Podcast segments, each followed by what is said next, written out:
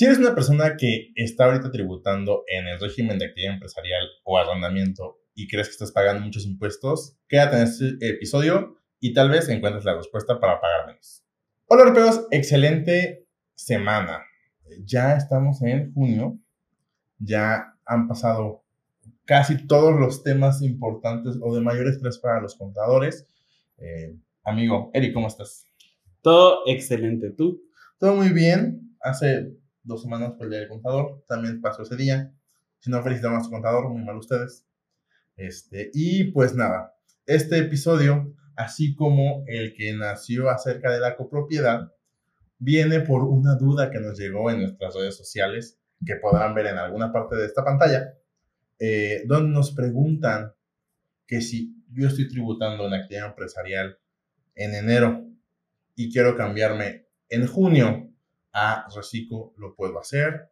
Si no, ¿qué dice la ley? ¿Qué dice el SAT? ¿Qué está pasando? Quédense y lo van a descubrir. Es, es un tema bien complejo porque el SAT se contradice. Normalmente pasa, pero no a este nivel. Y es que normalmente eh, cuando se están haciendo reformas, pues se tratan de cubrir algunos aspectos políticos, como el prometer que vas a pagar menos impuestos, lo cual pasa efectivamente con el reciclo. Sin embargo, pues ya sabemos que no es para todos y cuando se está haciendo una reforma se trata de implementar lo más rápido posible sin tener en consideración todas las repercusiones que va a tener para todas las demás personas.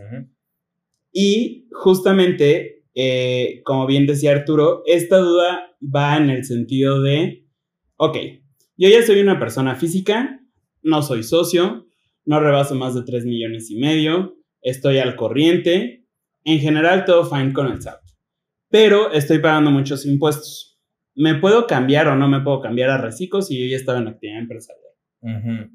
Eh, en este caso, a lo mejor nada más es importante que lo digamos antes de empezar a hablar de esto. Si nada más decimos actividad empresarial, nos referimos de hecho a actividad empresarial, al régimen de actividades empresariales y servicios profesionales y también al régimen de arrendamiento.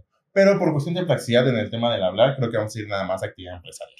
Sí, acuérdense que también servicios profesionales es lo que todos conocemos como honorarios. Vamos a hacer una recapitulación, si quieren, para que sea más sencillo para todos. Actividad empresarial pueden ser los comerciantes, pueden ser las personas del sector primario, pueden ser aquellos que transforman cosas, etc. En actividad, en servicios profesionales están los médicos, ingenieros, contadores, abogados, etc todos aquellos profesionistas que justamente cobran honorarios a sus clientes. Y en arrendamiento son todas las personas que están en arrendamiento de bienes inmuebles. Acuérdense que bienes inmuebles son los que no se pueden mover y puede ser una casa, un edificio, un terreno, una parcela, lo que sea.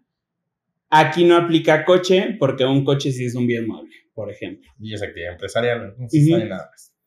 Eh, entonces, bueno, haciendo esta recapitulación, eh, bueno, aquí lo importante es que cuando nace pues, este régimen simplificado de confianza, todos los contribuyentes, contadores y todas las personas que están interesados en este nuevo régimen, nos preguntamos, oye, ¿me puedo cambiar de régimen? No puedo. Si, o sea, si cumplo con todos los requisitos que decía Eric, de así en general, no ser socio accionista de una empresa, no tener más de 3 millones y medio de ingresos en el año y estar al corriente en tus obligaciones fiscales, ¿te puedes cambiar? La, la lógica es que sí, porque... Ah, y no recibir asimilados a salarios. Ah, ajá, también eso es importante. Eh, la lógica es que sí, porque al final de cuentas tú estás, seguirás cumpliendo con tus obligaciones fiscales, pero con el beneficio propio de que estés pagando menos impuestos. A esto en la doctrina se le conoce como economía de opción. Y justamente es el nosotros decidir, ok, actualmente yo puedo estar en actividad empresarial, servicios profesionales o arrendamiento, o bien puedo estar en el reciclo, o puedo optar por cualquier otro régimen, que ya no existen, que me convenga más. Y ahí nosotros tenemos que decidir, ok, con base en tus características y en lo que tú vas a hacer, te conviene más este régimen, te conviene este otro o este otro. Justamente como podemos decidir es la economía de opción.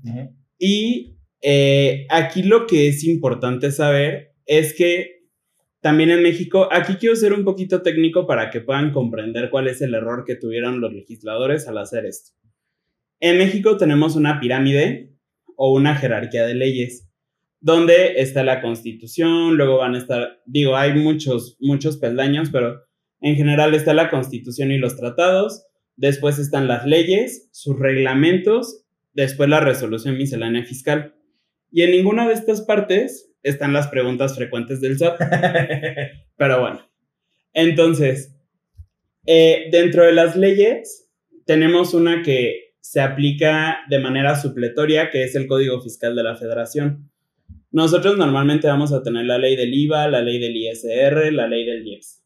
Pero cuando nosotros no podemos encontrar algo en estas leyes, vamos a tener el Código Fiscal de la Federación.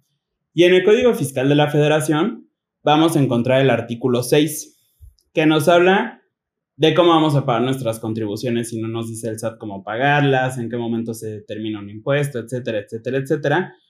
Pero el último párrafo del artículo 6 del Código Fiscal de la Federación dice, cuando las disposiciones fiscales establezcan opciones a los contribuyentes para el cumplimiento de sus obligaciones fiscales o para determinar las contribuciones a su cargo, la elegida por el contribuyente no podrá variarla respecto al mismo ejercicio. ¿Qué nos dice esto? Básicamente lo que te dice es que si tú el primero de enero decidiste ser actividad empresarial, del primero de enero al 31 de diciembre de ese mismo año tendrás que tributar en el mismo régimen. Si lo voy a pensar en, o sea, en otros regímenes, en el tema del RIF, pues también aplica de la misma manera. Todo es así, o sea, la ley te dice que no puedes variar. ¿Por qué? Porque no le conviene al SAT, pues eh, recaudar más y después menos del mismo contribuyente. Esto sí se aplica para personas morales. Si ustedes dicen, este año yo por obligación tengo que estar en el reciclo de persona moral y voy a estar en el reciclo de persona moral, pero en septiembre caen en un supuesto que lo saque del reciclo, tienen que continuar todo ese año y saldrán del reciclo en enero del próximo año. Que ahí es justamente esta duda. Recordemos lo que decía Eric, o sea, el Código Fiscal es una ley supletoria. Entonces, no puede haber distinción porque la misma ley, el Código Fiscal no dice, esto únicamente aplica para personas morales o esto únicamente aplica para personas físicas. Aquí lo dice los contribuyentes. Ese es un principio general del derecho. Donde la ley no distingue, tú no debes distinguir. Pero el SAT se lo olvidó. y como ya les expliqué en toda esta pirámide, jamás están las preguntas frecuentes del SAT. Sin embargo, como también todos eh, los colegas sabremos, el SAT emite una carta o un documento donde incluye justamente todas las, las preguntas frecuentes que ha recibido. Es correcto.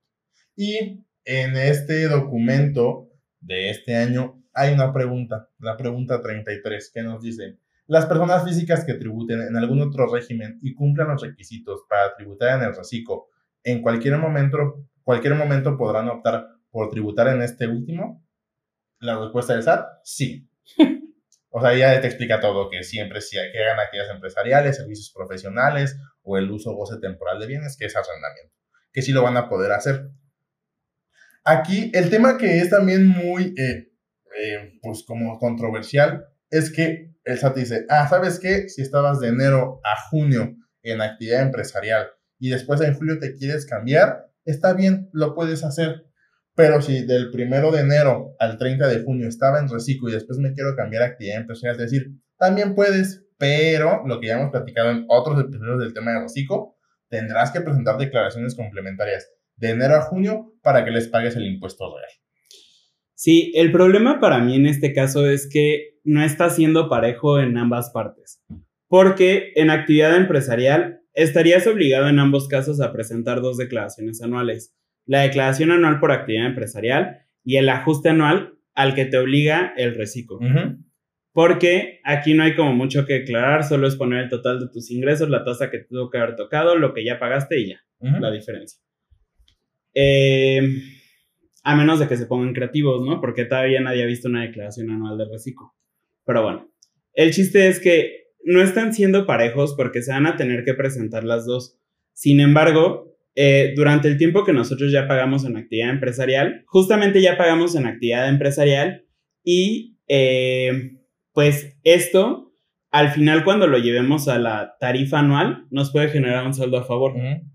Y después, cuando ya nosotros nos dimos cuenta que en actividad empresarial estamos pagando muchos impuestos, nos cambiamos a Recico y podemos tener incluso un saldo a favor que ya va a ser mucho más chiquito, pero al menos ya pagamos menos impuestos y aparte acá pudimos haber generado un saldo a favor.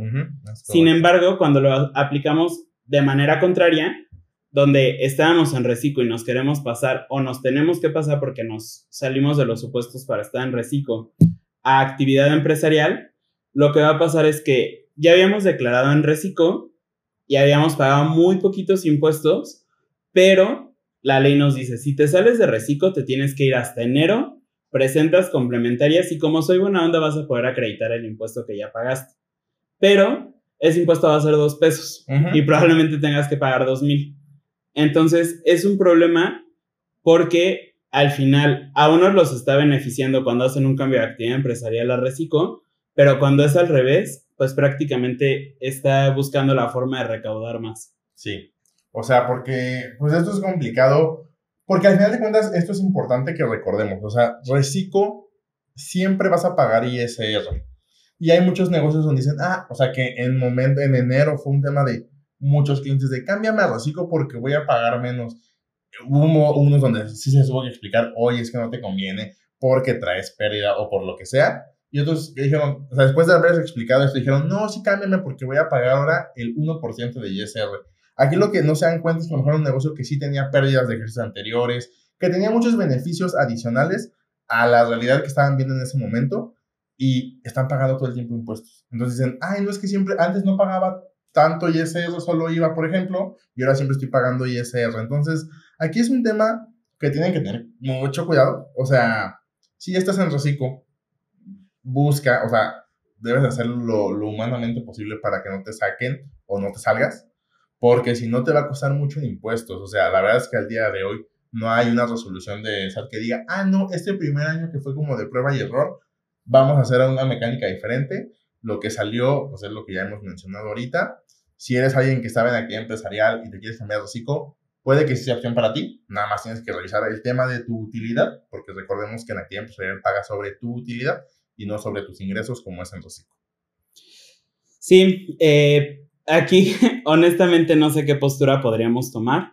Si queremos ser conservadores, lo ideal sería cambiarnos hasta el inicio del siguiente año, aunque cuando el SAT ya emite una postura, como lo está haciendo en sus preguntas frecuentes que no están en la ley, nosotros sí lo podemos considerar como parte de ley o parte de lo que está permitido para nosotros como contribuyentes. Entonces, eh, pues sí, sí nos podríamos salir de actividad empresarial y cambiarnos a reciclo. Está un poco raro porque en la ley te dice que no se puede hacer, pero puedes hacerlo porque el SAT te está dando un permiso como extraoficial y aparte está en resolución miscelánea. Pero, de nuevo, en esta jerarquía, constitución, tratados internacionales, leyes, reglamentos, eh, resolución miscelánea hasta abajo. es correcto. Entonces, pues digo, ahí como que les valió un poquito, pero eh, pues te están dando este permiso de que pagues menos impuestos, de que puedas hacer un poquito más rentable tu negocio, de que te puedas apalancar de que no estás pagando tantos impuestos y pues en ocasiones hay que aprovecharlo. Sí, y también, si vas a tomar la decisión en conjunto con tu contador de si estás en actividad empresarial y cambiarte a reciclo, ten muy presente que puedes, no puedes decir, ah, ya no me gustó el reciclo, ya me quiero volver a cambiar a actividad empresarial. Porque lo que sí va a pasar es que los meses que estuviste tributando en reciclo tendrás que volver a acumularlos en tu tema de actividad empresarial, pero vas a pagar probablemente más impuestos de lo que ya has pagado en ese momento. Entonces, si te cambiaste a reciclo y no te gustó, si te cambiaste a mitad de año y no te gustó, espérate lo que falta de ese año y sí que el 1 de enero del 2023 te cambien otra vez a actividad empresarial. Sí, aquí eh, sugerencia, creo que vamos a estar de acuerdo ambos. Si estás en actividad empresarial y te quieres cambiar a reciclo, todo fine. Si estás en reciclo y te quieres cambiar a actividad empresarial, no lo haga compa. No. Esperes hasta el siguiente año y pues ahí van a tener un poquito más de beneficios o van a poder hacer un poquito más de planeación para decidir si van a estar comprando mucho, si no van a estar comprando mucho, porque recuerden que una de las principales diferencias entre actividad empresarial y reciclo es que en el reciclo se calculan los impuestos sobre los ingresos sin incluir los gastos, y en actividad empresarial es sobre la utilidad, lo que quiere decir ingresos cobrados, gastos pagados, utilidad generada. Entonces, pues, después también de esta queja un poquito, eh, creo que es todo por el episodio de esta semana. Creo que no tenemos nada más que aportar. No. Esperamos haber resuelto la duda y en caso de que tengan alguna duda similar, nos la pueden dejar en, La caja de comentarios. en la cajita de comentarios, nos la pueden mandar por Instagram eh, o por cualquier otra red social que tengamos. Si es una duda que no es tan compleja como esta, la podemos resolver en un video. En caso contrario, normalmente les decimos, oye, agenda una asesoría. Ujú. Porque siempre en estos temas fiscales hay eh, variables que pueden cambiar todo. Es correcto. Literalmente, la varia- una variable en esto del reciclo es recibir asimilados a salarios. O invertir en GBM. Ujú. Entonces, básicamente, no es, una, no es una receta que las puedas como de- de replicar en todos los contribuyentes. Es algo, sí, muy específico para cada uno. Sí, eh, ya lo saben, estamos en Instagram, Facebook, YouTube, eh, Spotify, nuestra página web. tenemos nuestra página web. Si tienen alguna duda, algo en lo que les podamos apoyar, pueden agendar una sesión personalizada en nuestra página web. Y creo que ahora sí es todo por el episodio de esta Ujú. semana. Sí, creo que sí. Yo soy Eric, Yo soy Arturo. juntos somos Arpea y nos vemos la siguiente semana.